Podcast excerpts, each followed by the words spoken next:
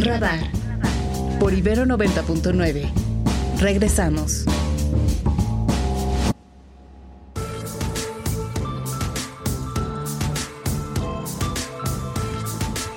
Vámonos con Ernesto Osorio en esta mañana. Querido Ernesto, ¿cómo estás?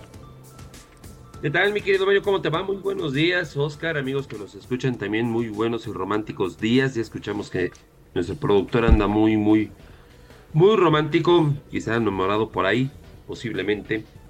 Pero bueno, que hoy no amanece muy enamorado, pues es el presidente de la ¿Cómo? República. ¿Por qué? Pues primero porque sigue con el tutupiche.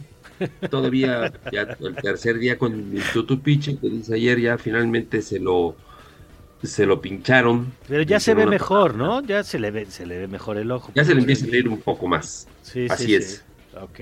Entonces hoy este no he hecho ninguna referencia, por cierto, ni al sismo ni a este 14 de febrero, Ajá. pero digamos que hoy salió como siempre con sus dedicatorias y sus eh, ataques, podría decirse, a los conservadores y al periodo neoliberal que dice, pues el presidente durante 36 años no hubo ninguna reforma a la constitución que fuera en favor de la ciudadanía, que todas fueron pues reformas en favor de un grupo privilegiado de particulares que pues se enriquecieron a lo largo de todos estos años. El presidente hoy destaca las reformas constitucionales que no viene a explicar ninguna, hoy no asiste la secretaria de gobernación, pero sí Elizabeth García Vilchis, quien está haciendo ahorita uso de la palabra para eh, exponer su sección de quienes quieren las mentiras. Y por si alguien estaba por el pendiente, pues el presidente ya está pensando en una nueva sección dentro de la conferencia matutina que va a denominar quiénes son los bots de la semana. Y es que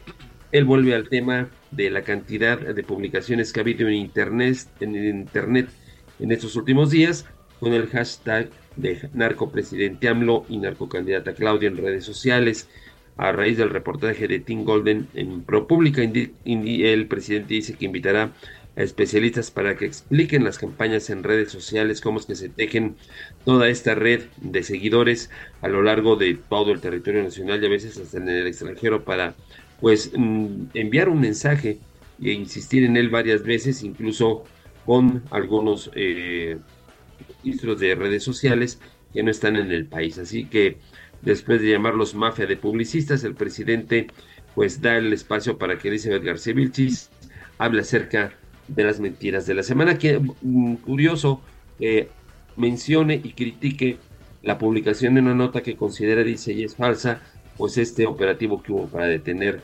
a el editor de la revista Forbes en México ya hace varios meses y que se fue retomado también hace algunas semanas y que ella ahora después de que se, retomó ya tarde, pues ella también tarde pues se refiera a una mentira que fue destacada en redes sociales esta semana, esta semana cuando fue bastantes semanas atrás en que se hizo viral.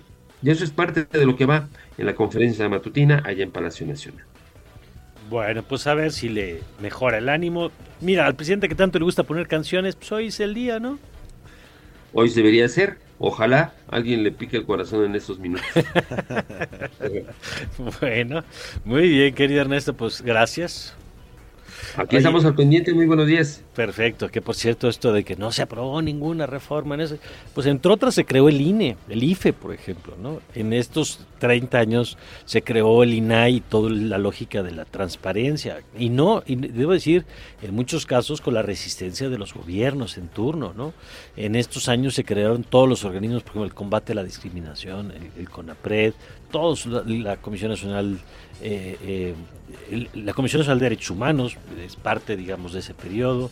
Entonces yo creo que hay luces y sombras, algunas instituciones lo hicieron bien, otras quedaron a deber o han quedado a deber, pero así como que en 30 años no pasó nada bueno en este país, pues, parece una injusticia, no con los gobiernos que, que tuvieron su mérito, pero con los ciudadanos que durante muchos años lucharon pues, para que pasaran cosas, ¿no? Este, así como borrarlos de la historia. Además, eh, me llama la atención que siempre el periodo oscuro empieza después de López Portillo y Luis Echeverría, que aquí son muy jóvenes mis compañeros en cabina, pero hombre, si hubo periodos de abusos de poder, de excesos, de derroches, pues era con López Portillo y con Echeverría y antes, ¿no? Este, pero el presidente tiene esta versión de la historia donde todo era bueno hasta que llegaron de, de la Madrid para acá, hasta que llegó él, ¿no? Y yo creo que pues la historia es más compleja. Afortunadamente, como su propio sexenio, pues, será más complejo, ¿no? Ni, será el desperdicio total de, todo, y tampoco es, por supuesto, la luz y la transformación que México necesitaba, porque pues, habrá luces y sombras. Pero bueno, eh, querido Oscar, tú nos tienes más noticias, así que nos ponemos ahora en tus manos para que nos cuentes qué más tenemos que saber en esta mañana.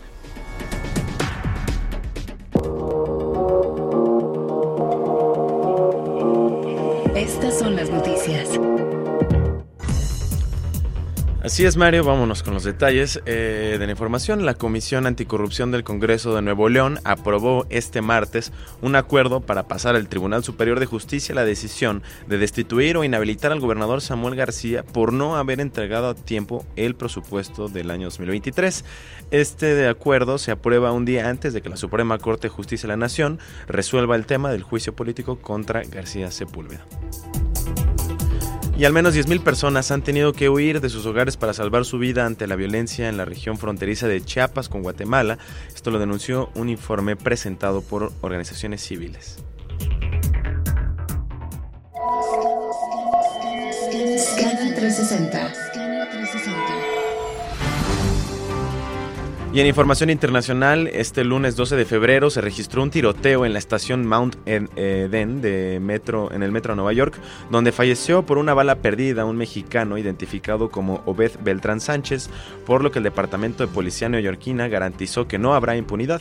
Jorge Islas, eh, quien es cónsul general de México en Nueva York, lamentó el fallecimiento del connacional de 35 años y originario de Tehuacán, Puebla. América Latina. Y en Brasil hay un enorme brote de dengue, la enfermedad transmitida por mosquitos que puede llegar a ser letal y los expertos en salud pública afirman que es un presagio de un próximo repunte de casos en toda América, incluido también Puerto Rico. Europa. Y sobre nuevas sanciones que impondrá la Unión Europea a Rusia por la guerra contra Ucrania y una prohibición muy particular, escuchemos el siguiente reporte de Radio Francia Internacional. A punto de cumplir dos años desde que empezó la invasión de Ucrania, la Unión Europea ultima un nuevo paquete de sanciones contra Rusia. Se espera que estén incluidas tres empresas chinas, una india y dos de Emiratos Árabes por considerar que están ayudando a Moscú.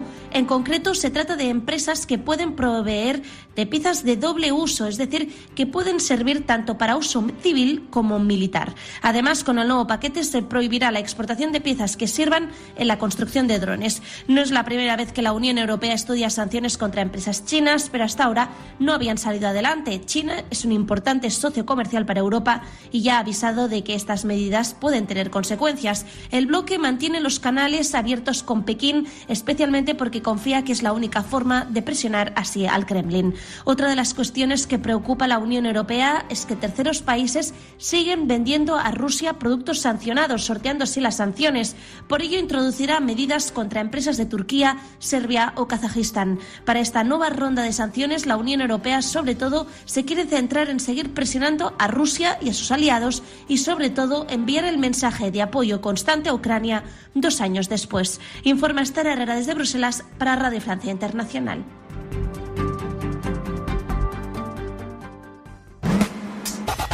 El mundo a través del deporte. Crack 90.9. When you walk through a storm, hold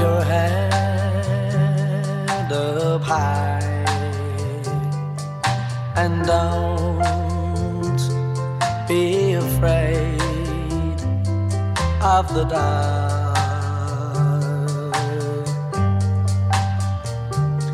At the end. Y con esta bonita canción de You'll Never Walk Alone, el himno de Liverpool, vamos a recibir a nuestro querido Omar García nuevamente. Omar, hoy es día de Champions, nos traes toda la información deportiva. pero también la pueden aplicar así, así tienen así a ese ser especial también aplica, ¿no? Está en un terreno muy gris sí, sí, también.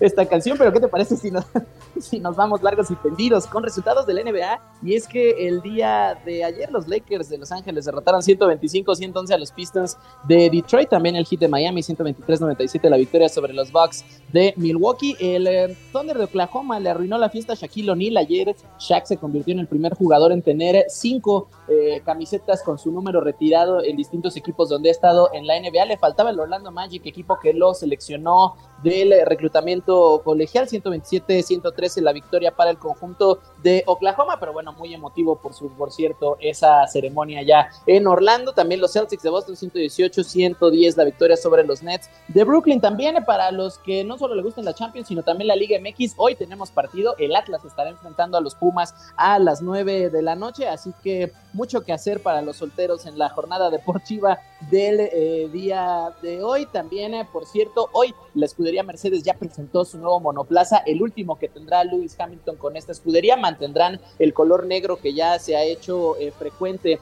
en esta en esta eh, categoría reina del automovilismo, que por cierto Red Bull ya tuvo sus primeras pruebas con el nuevo monoplaza, todavía no con el Iberic, digamos con la decoración con la que van a competir, y Christian Horner, quien eh, estuvo en investigación durante la semana pasada, todavía se le vio y se espera que bueno, a partir de esto pues no se separe de su puesto, así que pues ya también listos con la Fórmula 1 que está a nada, a menos de un mes de arrancar.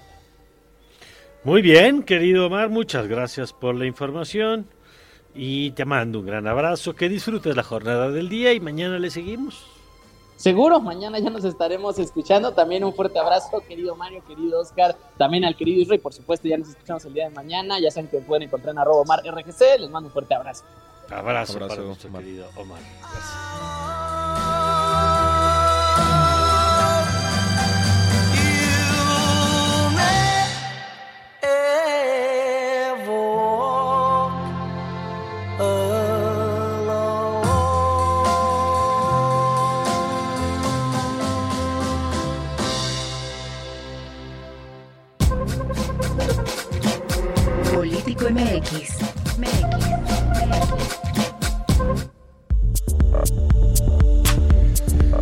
Nos vamos con Alfonso Basilio, socio director de Político MX. ¿Cómo estás, querido Poncho?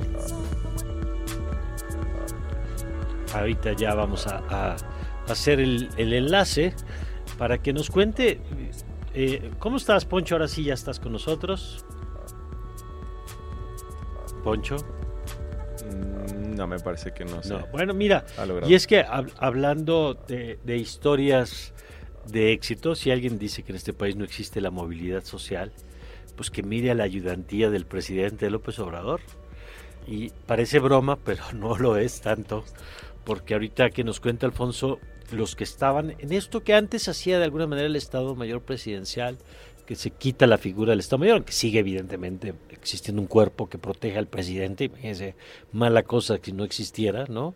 Le quitaron el nombre y cambiaron seguramente la estructura, pero la función, digamos, sigue existiendo, pero esta figura de la ayudantía del presidente, es muy interesante lo que ha ocurrido este sexenio, eh, más allá de, insisto, de juicios de valor, los puros datos de qué pasó con las personas o qué ha pasado con las personas que han estado ahí.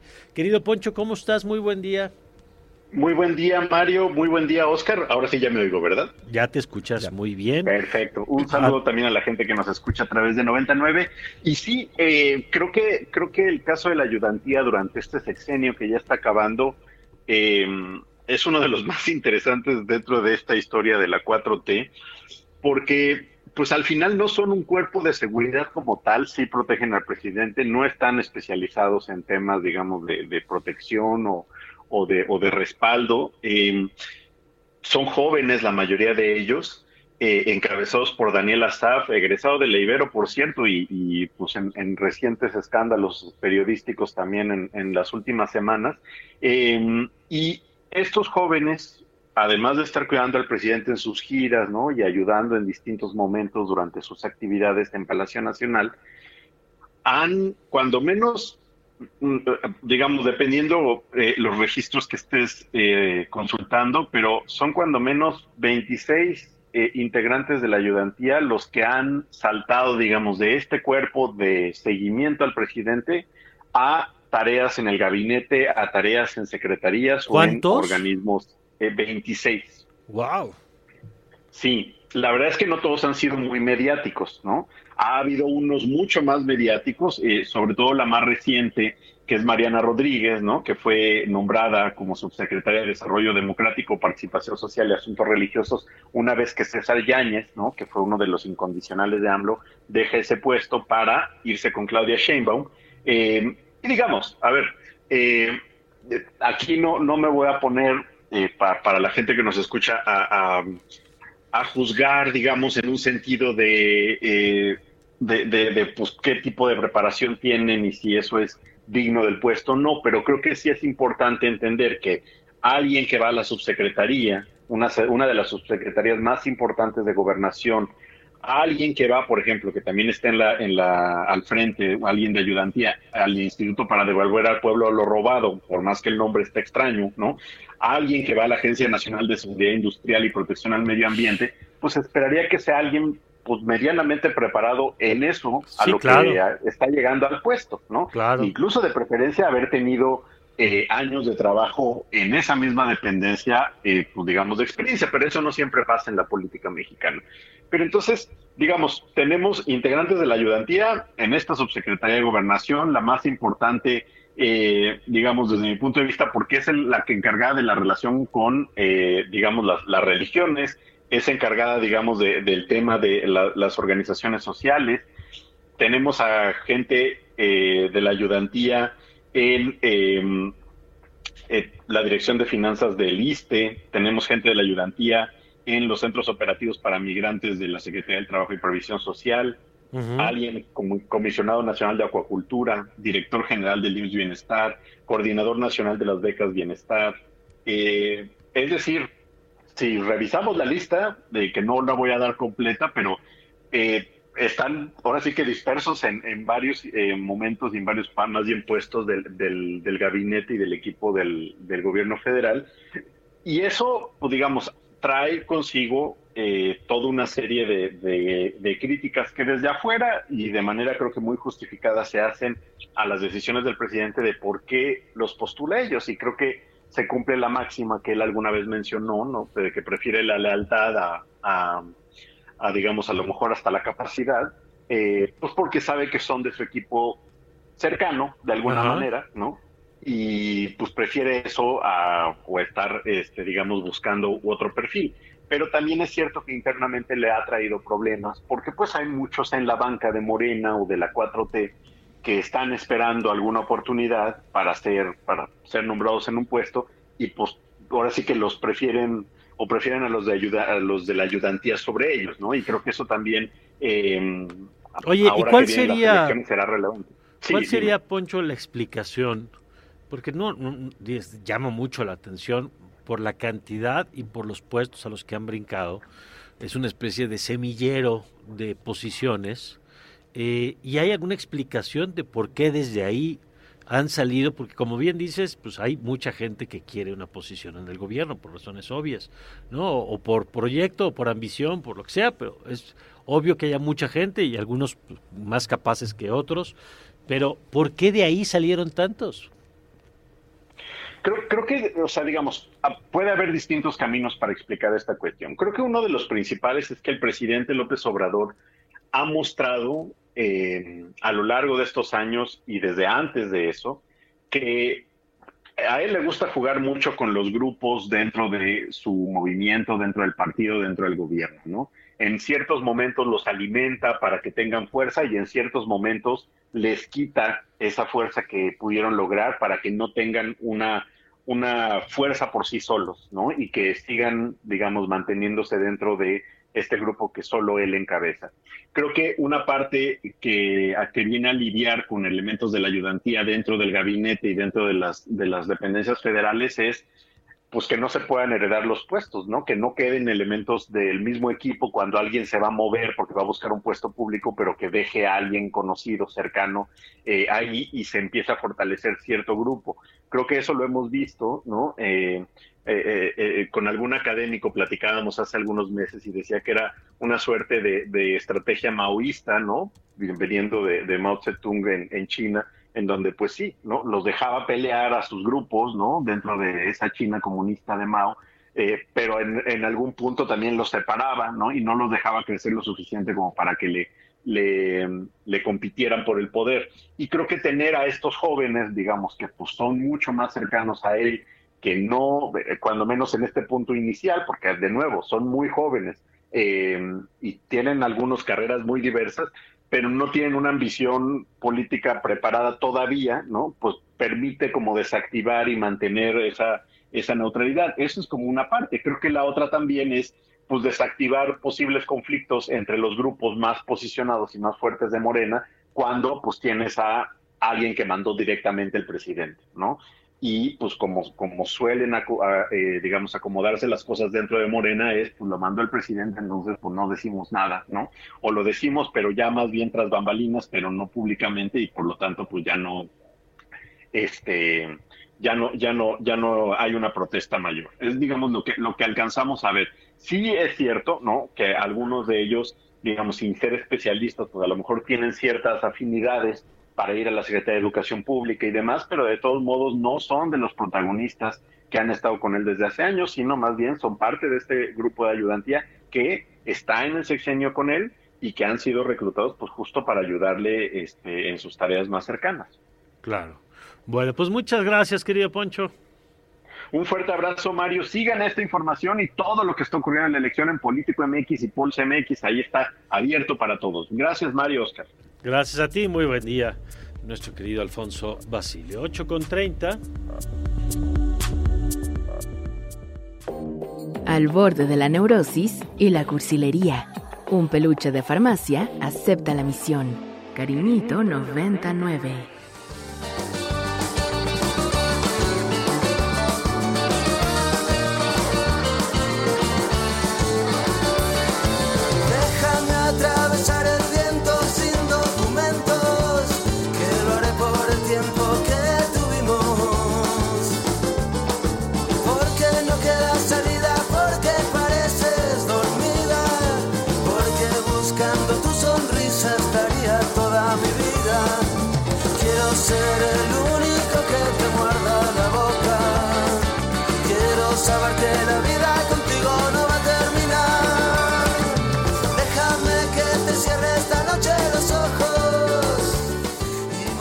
Y nos vamos a un corte. Vámonos a un corte, mi querido Mario. Vamos a estar a regresar hablando con Javier Sicilia. Él es activista ya con este tema que nos adelantabas de la carta que dirige al presidente López Obrador. Y también, para terminar, estaremos con Jimena Andión, ya la conocen muy bien, experta en derechos humanos y género, sobre los resultados electorales en El Salvador y la situación que se está desarrollando en ese país. Al volver de la pausa, y por cierto, más mensajes, más canciones y todo lo que se vaya acumulando en el resto del programa al volver. Quédense con nosotros. Porque sí, porque sí, porque sí. Porque mientras espero por ti me muero y no quiero seguir así.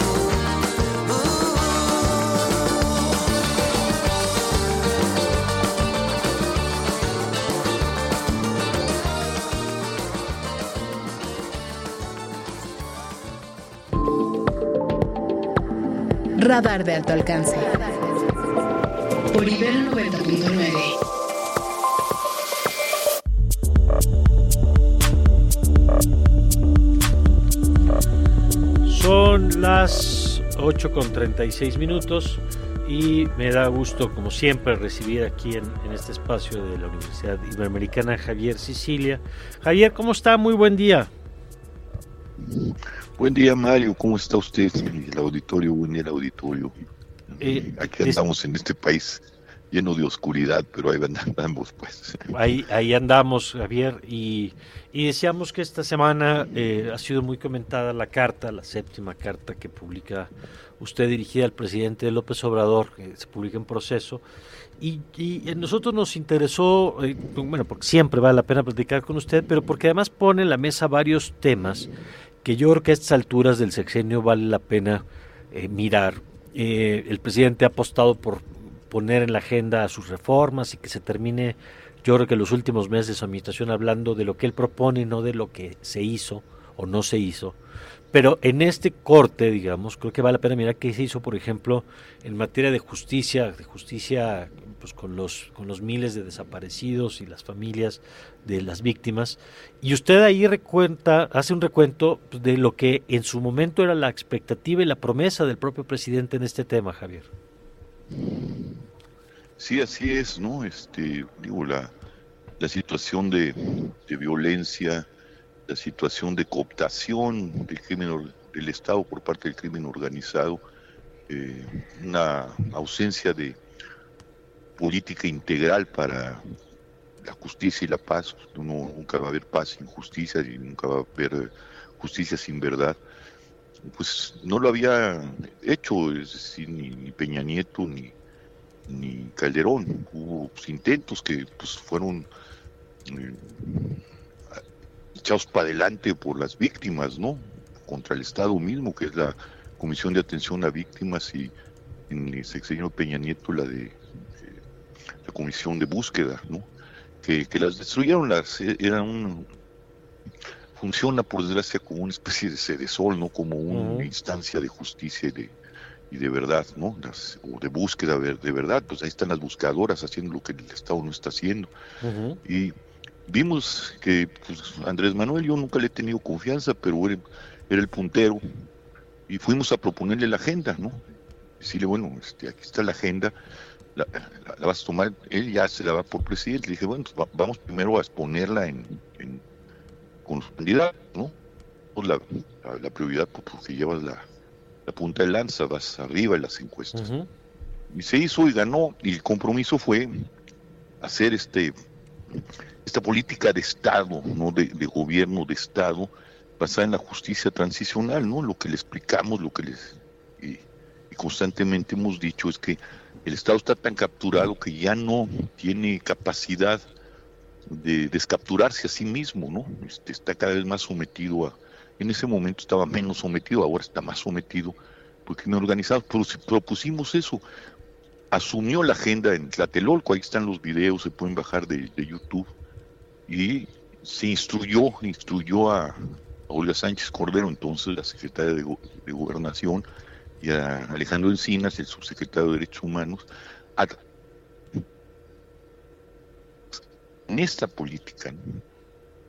Era la única ruta, yo sí, muchos seguimos insistiendo que es la única ruta eh, a, largo plazo, mediano y largo plazo, con dos mecanismos extraordinarios, uno de justicia, uno de verdad y uno de justicia, ciudadano y con apoyo internacional. No pueden funcionar las comisiones de la verdad como la, la única que, las dos únicas que hizo este sexenio, que es para Yochinapa y la, la, de la guerra sucia, pues coordinada por, por el Estado, ¿no? por, qué no pueden, ¿por qué no pueden hacerse así, fracasos, tremendos fracasos.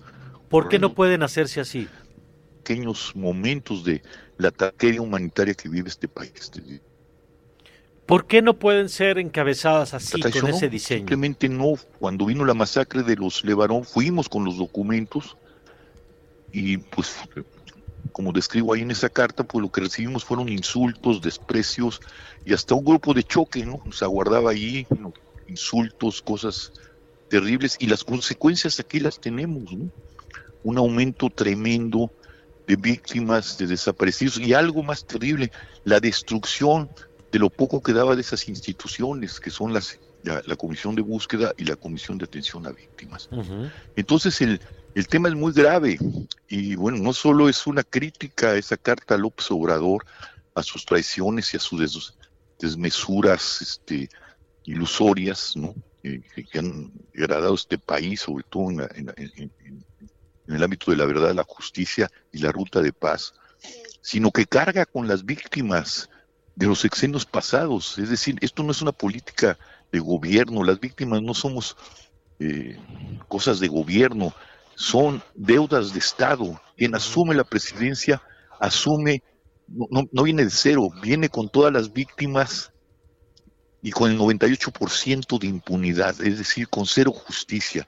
El- la cosa es inmensa y por delante tiene que crear una política integral y profunda de verdad, de justicia y de paz para poder enfrentar el problema. No lo estamos viendo en, en- tampoco en las candidatas, ¿no? Ah, o en el- ahorita, menos en el candidato. ahora le, le precandidatos, como se les llama ahora. que ahora le, parte de todo el enredo y el lodazal que tenemos, ¿no? ahí, ahí me No escucha está Javier. como prioridad de la nación. Parece que, la, que, que- que el único asunto es la democracia, como si la democracia en un Estado capturado y un Estado de excepción, capturado por el crimen organizado, y por lo tanto un Estado de excepción, y con el ejército ahí, podemos hablar de democracia, ¿no? Como si las urnas fueran a resolver algún problema. No se resuelven así los problemas, se resuelven con políticas de Estado correctas, ¿no? Y así se salva la democracia. No es no solo un asunto de justicia, de verdad y de paz, es una justicia de salvar la democracia. Pero esa es la base de la, de la democracia. Un, un Estado sin, de- sin, sin verdad, sin paz ni justicia, es un Estado sin democracia. Por- pónganos las urnas que quieran y pónganos la libertad, entre comillas, que quieran. Un voto no resuelve el problema, ¿no? Y eso es lo que no está ahí y que traicionó López Obrador y que no se ve en el horizonte de parte de, de- de- de las candidatas y del candidato, mucho menos de los partidos, ¿no? De acuerdo. Usan a las víctimas, nos A ver, como- vamos a eh, vamos a cortar tantito, a bajarle un poquito porque no nos está escuchando Javier Sicilia, a ver si y podemos ahorita restablecer esa parte, nosotros sí lo estamos escuchando evidentemente, pero para poderle plantear algunas inquietudes sobre lo que nos está diciendo, creo que pues, es una crítica muy dura, yo le, le invito a que usted vea esta carta en donde le reprocha al presidente lo que llama la traición y describe de algunos momentos en particular como cuando eh, se reunió eh, el entonces eh, presidente ya electo con un grupo de víctimas en el Museo de Memoria y Tolerancia y ahí se establecieron una serie de, pues, de compromisos. Le reprocha también que después el presidente dijera que en su plan de 100 acciones no estaba contemplado el tema de la justicia transicional y le reprocha el diseño de estas comisiones que lamentablemente no llegaron a buen puerto, ¿no? El caso de Ayotzinapa, pues hemos visto la ruptura que hay en este momento con las familias de los jóvenes de Ayotzinapa, la ruptura que se dio con el con el GIEI. Eh, ya ya tenemos de nuevo a, a Javier, ahora sí ya ya eh, nos escuchamos de ida y vuelta, Javier. Yo Sí, quisiera preguntarle sí. algo a esto que decía usted. ¿A qué- ¿Cómo explica que en esta administración, eh, a pesar de que la violencia continuó, a pesar de que continuaron las desapariciones, no tuvimos, como fue en sexenios anteriores, una, un movimiento social que le plante, no que, le, que fuera capaz, digamos, de obligar a las autoridades o que las autoridades reaccionaran, digamos, a eso. ¿Por qué no lo vimos en estos años? porque se fracturó, el movimiento de víctimas está fracturado, por desgracia, como todo el país, ¿no? Y muchas de las organizaciones de víctimas le dieron este voto de confianza a Andrés Manuel, ¿no? Cuando hicimos esa marcha a la que me refiero con los documentos de justicia transicional hacia el Zócalo de la Ciudad de México, muchas organizaciones no quisieron apoyarnos, ¿no? Dijeron, es que está prematuro, este, digo, tienes una masacre ahí, y ya hay 54 mil muertos, como lo digo ahí, y tenemos una masacre terrible, que es la de los de varón, mujeres y niños. Si no lo hacemos ahorita, no, pues hay que darle voto de confianza, está apenas tomando el país, etcétera, etcétera. Y se siguió fracturando, ¿no? Se siguió fracturando. Y una de las estrategias del Estado es, no solo con Andrés Manuel, sino con Calderón y con Peña Nieto, es fracturar a las víctimas, ¿no? Ponerlas a competir entre, entre sí por la interlocución del Estado, ¿no? Este, buscando, eh, pues sí, su- la, la- problemática de las víctimas generalmente son, es su problemática y, quieren resolver su problema y es entendible.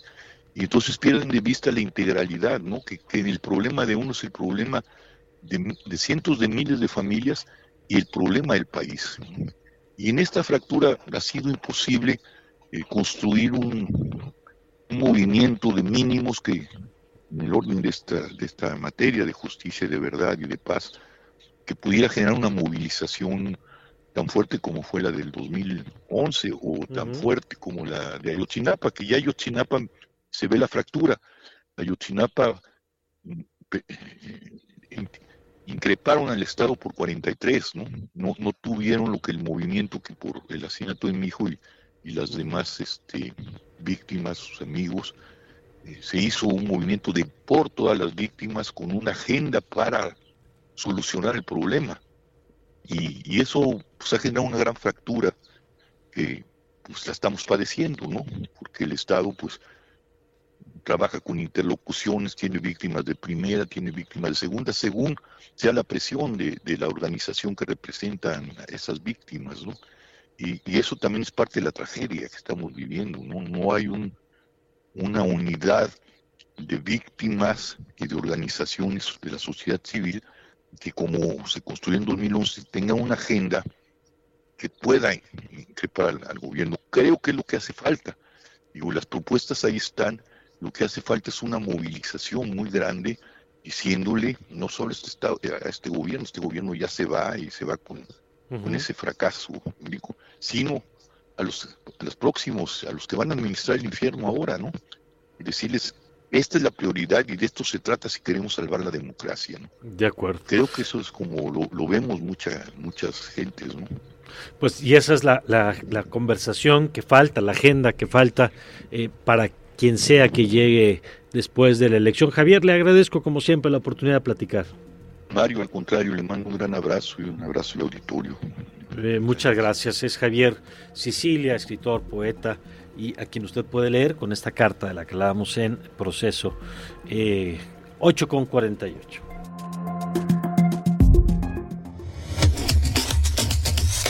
Radar 99. Radar 99. Y nos vamos con Jimena Andión en esta eh, mañana. Jimena, ¿cómo estás? Muy buen día. Hola Mario, buenos días, ¿cómo estás? Muy bien, con el gusto de recibirte. Cuéntanos, ¿qué nos traes esta mañana?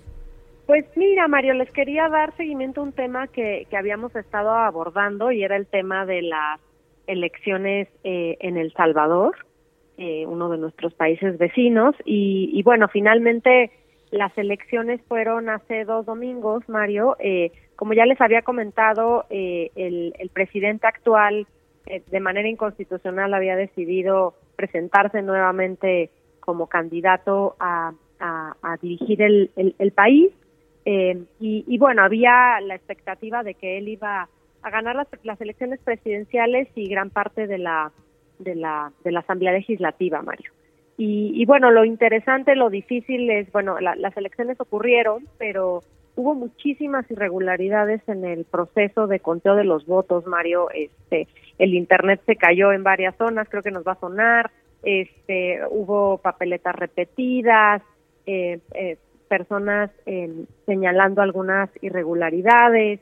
El Tribunal Supremo Electoral, que es el, el, el órgano electoral en, en El Salvador, no salió a la hora que tenía que que debía anunciar y dijo que habían tenido algunos problemas. Entonces, la elección, eh, de que de por sí era compleja en el sentido de que realmente la, la presentación de la candidatura del actual presidente era inconstitucional, eh, pues se hizo más compleja, Mario. ¿Y, ¿Y con qué terminamos? Bueno, el presidente actual Bukele salió cuando se habían contado solo el 30% de los votos, lo cual también es ilegal, a declararse ganador eh, con el 85% de los votos a su favor eh, votó el más o menos el 40% de la gente. Evidentemente eh, hay muchísimos señalamientos por parte de la oposición de las irregularidades, sobre todo en torno a la asamblea, es decir, eh, independientemente de las de las posibles irregularidades en torno a los votos presidenciales, pues hay una claridad de que el presidente Bukele iba a ganar las elecciones presidenciales, pero parece que hay eh, pues mucha mucha tensión en cuanto a realmente cuántos votos los el, el partido del, del presidente Bukele y el partido aliado ganaron, parece que ganaron muchos menos votos de los esperados y parece que ahí parte el problema, no hay confianza en el Tribunal Electoral, eh, ahora se está contando voto por voto, Mario, y, y bueno, en algún momento el Tribunal en las siguientes tres semanas saldrá a decir que, Sí. cuáles son los resultados, pero bueno, ya se empañó realmente de muchísima desconfianza el proceso electoral. Creo que sí hay mucho que pensar en torno a esto, en torno a nuestras democracias en América Latina son muy jóvenes y necesitan pues órganos electorales fuertes, eh, independientes, que realmente puedan garantizar elecciones limpias. Mario, vivimos pues muchísimas décadas con elecciones que no lo eran y realmente yo siento que hay un retroceso en torno en torno al tema con estos con estos gobiernos que eh, y con estos eh, digamos actores que quieren que realmente erosionar la democracia en los países y- de la región. Platicábamos, Jimena, con una periodista del Salvador el lunes, ¿no, Oscar? Sí, el lunes. Y, y nos decía, porque le preguntábamos esto del setenta y tantos por ciento que supuestamente habría obtenido en la votación, y decía, sí, pero estaría votando el 40 por ciento de la población. Eh, Entonces, esta imagen de total aprobación, decía, pues hay que ponerla en perspectiva. Eh, decía, por ejemplo, que los jóvenes son de los sectores que menos están participando en- electoralmente. Eh, entonces es importante esto que pones porque de pronto se hay un aparato de propaganda, lo decía la propia periodista Herminia sobre el a propósito lo de Luisita Comunica y estos videos, decía para contar adentro y afuera una imagen del presidente popular que todo el mundo lo aprueba por sus resultados, ¿no? No, total, María. Además, es bien interesante lo que dices de los jóvenes, porque los jóvenes fueron realmente, en buena medida, quienes le dieron el- la primera elección a Bukele, la primera vez que, que, se, que se eligió como presidente. Había muchísimo entusiasmo en torno a su figura y yo creo que eso ha ido decayendo, Mario. Y también hay muchas voces que, que claman que hay mucho miedo, ¿no? Mucho miedo, o sea, mucha gente no salió a votar porque no querían votar por otro, porque no quieren que la gente se entere, porque hay muchísima represión y censura, pero al mismo tiempo sí, esta imagen del presidente absolutamente popular que todo mundo quiere, se va cayendo cuando ves esos resultados. Y lo de la asamblea, pues es bien interesante, porque eso quiere decir que mucha gente votó cruzado. Es decir, que sí votó por él para presidente, pero que votó por otro partido para la asamblea. Y eso, pues evidentemente, en una visión como del poder absoluto, que es la que él quiere eh, proponer, pues eso no cabe, ¿no? Entonces, bien interesante también, yo creo, cómo los electorados en los países también están están empujando por contrapesos y por cambios. Eso creo que es algo que no, dej- no debemos dejar de observar. Ya vimos en Guatemala realmente gran parte del, eh, del- de la ganancia o de por qué ganó el presidente actual Arevalo es por los jóvenes. Ya. Bueno, Veremos pues qué pasa en el país. sí, sí, sí, claro, vamos a ver acá cómo juega esta variable. Gracias, Jimena. Muchísimas gracias, Mario. Cuídense. Hasta luego. Gracias, Jimena Andión, con su colaboración.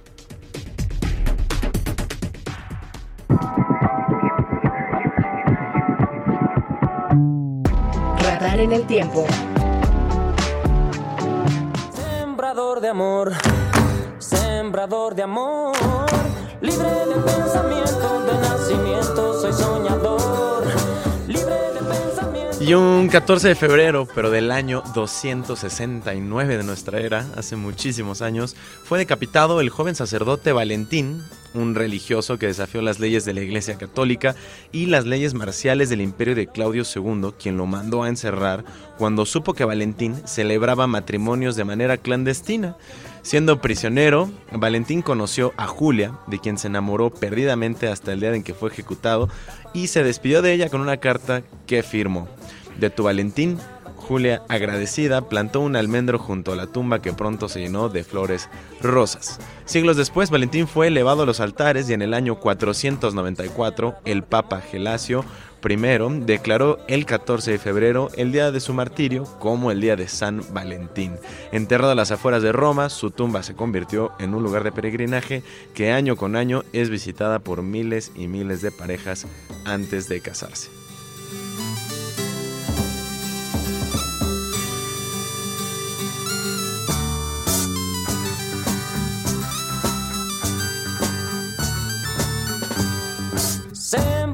Amor. Y después de esta, oye, pero la historia este, está interesante, pero ojalá termine mejor la- las historias de amor que el pobre Valentín, que no le fue muy bien. Pero a ver, Ernesto, cuéntanos qué nos traes en estos últimos minutos. Pues mi querido Mario, de lo que comenta el presidente en estos minutos, eh, nuevamente refiriéndose al periodo neoliberal y en eso de la sección de quienes tienen las mentiras, pues le pide el presidente a Elizabeth García Vilchis destaque un tuit emitió Héctor Aguilar Camín respecto a esta idea que se dejó llevar respecto a que se intentaba acabar con la iniciativa privada que se iba a acabar este la empresa y que estaba en peligro con esas reformas constitucionales. Y bueno da pie para que hable un poco de la historia de quién es Aguilar Camín de cómo fue consentido dice el presidente durante el gobierno de Carlos Salinas de Gortari recordemos que es el gobierno del 88 al 94 y el presidente lo trae a colación 30 años después pero bueno, también dice que es la forma en la que Aguilar Camín se convirtió en uno de los intelectuales del conservadurismo que se encargó de reclutar a muchos más, como Enrique Krause, para que pudieran servir a este grupo de poderosos durante el periodo neoliberal. Y bueno, también dice el presidente que hay que tener las cosas claras y recuerda que Ignacio Morales Lechuga, quien también formó parte de estos gobiernos del periodo neoliberal, pues es nada más ni nada menos que el actual notario de Carlos Loret de Mola. Dice el presidente que hay que tener toda esta información para que se pueda entender por qué es que están tan enojados sus adversarios quienes han dado vuelo a esta campaña de bots, como él lo llama, de en el narcopresidente y los ataques a su gobierno a raíz de esas eh, reformas que presentó.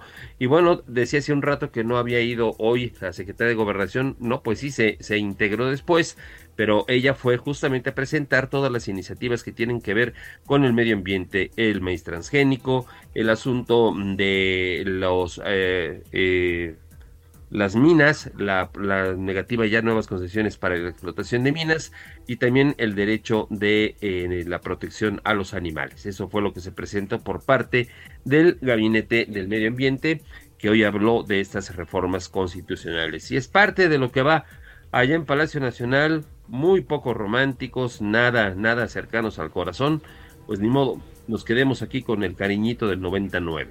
Bueno, pero si el, si el desamor es una señal de que hubo algo. El recuerdo de Salinas en el corazón del presidente López Obrador, 30 años después, hombre, este odio quiero más que indiferencia, dice, ¿no? Bueno, pues ahí está. Bueno, gracias. gracias, Ernesto. Muy buenos días. Buenos días, y ya casi nos vamos. ¿Qué vas a poner, señor productor? Porque algunas peticiones se nos han quedado el día de hoy.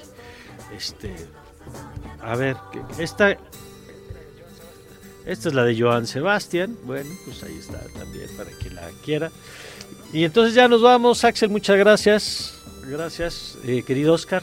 Querido Mario, muchas gracias. Un saludo a la gente del auditorio. Que pasen un buen día. Que pases un buen día. Axel Isra, a toda la gente de, Radar 99. Muchas gracias. Y nosotros eh, le dejamos con cariñito 99 a lo largo de este día y mañana si le parece retomamos algo que se nos quedó hoy en el tablero para que no se queden ustedes con las ganas de escucharlo. Eh, yo soy Mario Campos y en nombre de todo este equipo le deseo como siempre que tenga usted un magnífico, pero un magnífico día.